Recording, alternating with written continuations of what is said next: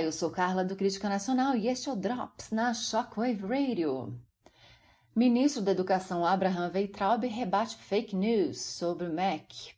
O ministro da Educação Abraham Weitraub participou nesta terça-feira, dia 11, de audiência pública na Comissão de Educação do Senado, a fim de prestar esclarecimentos sobre erros em resultados do Exame Nacional do Ensino Médio, o Enem, de 2019, o ministro compareceu de forma voluntária e prestou esclarecimentos sobre o Enem, SISU e demais programas do Ministério da Educação.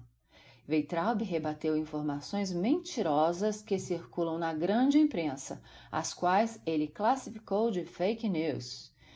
Abraham Weitraub afirmou que ninguém deixou de entrar na faculdade por erros do Enem e destacou que o Ministério da Educação estava sofrendo com uma chuva de fake news.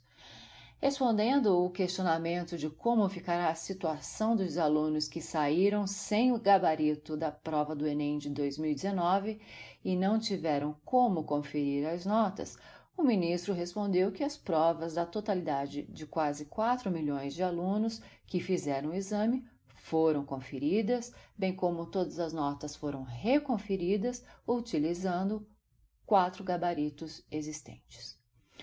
E fiquem ligados, para maiores notícias, acesse criticanacional.com.br e a qualquer momento voltamos com mais um Drops para vocês.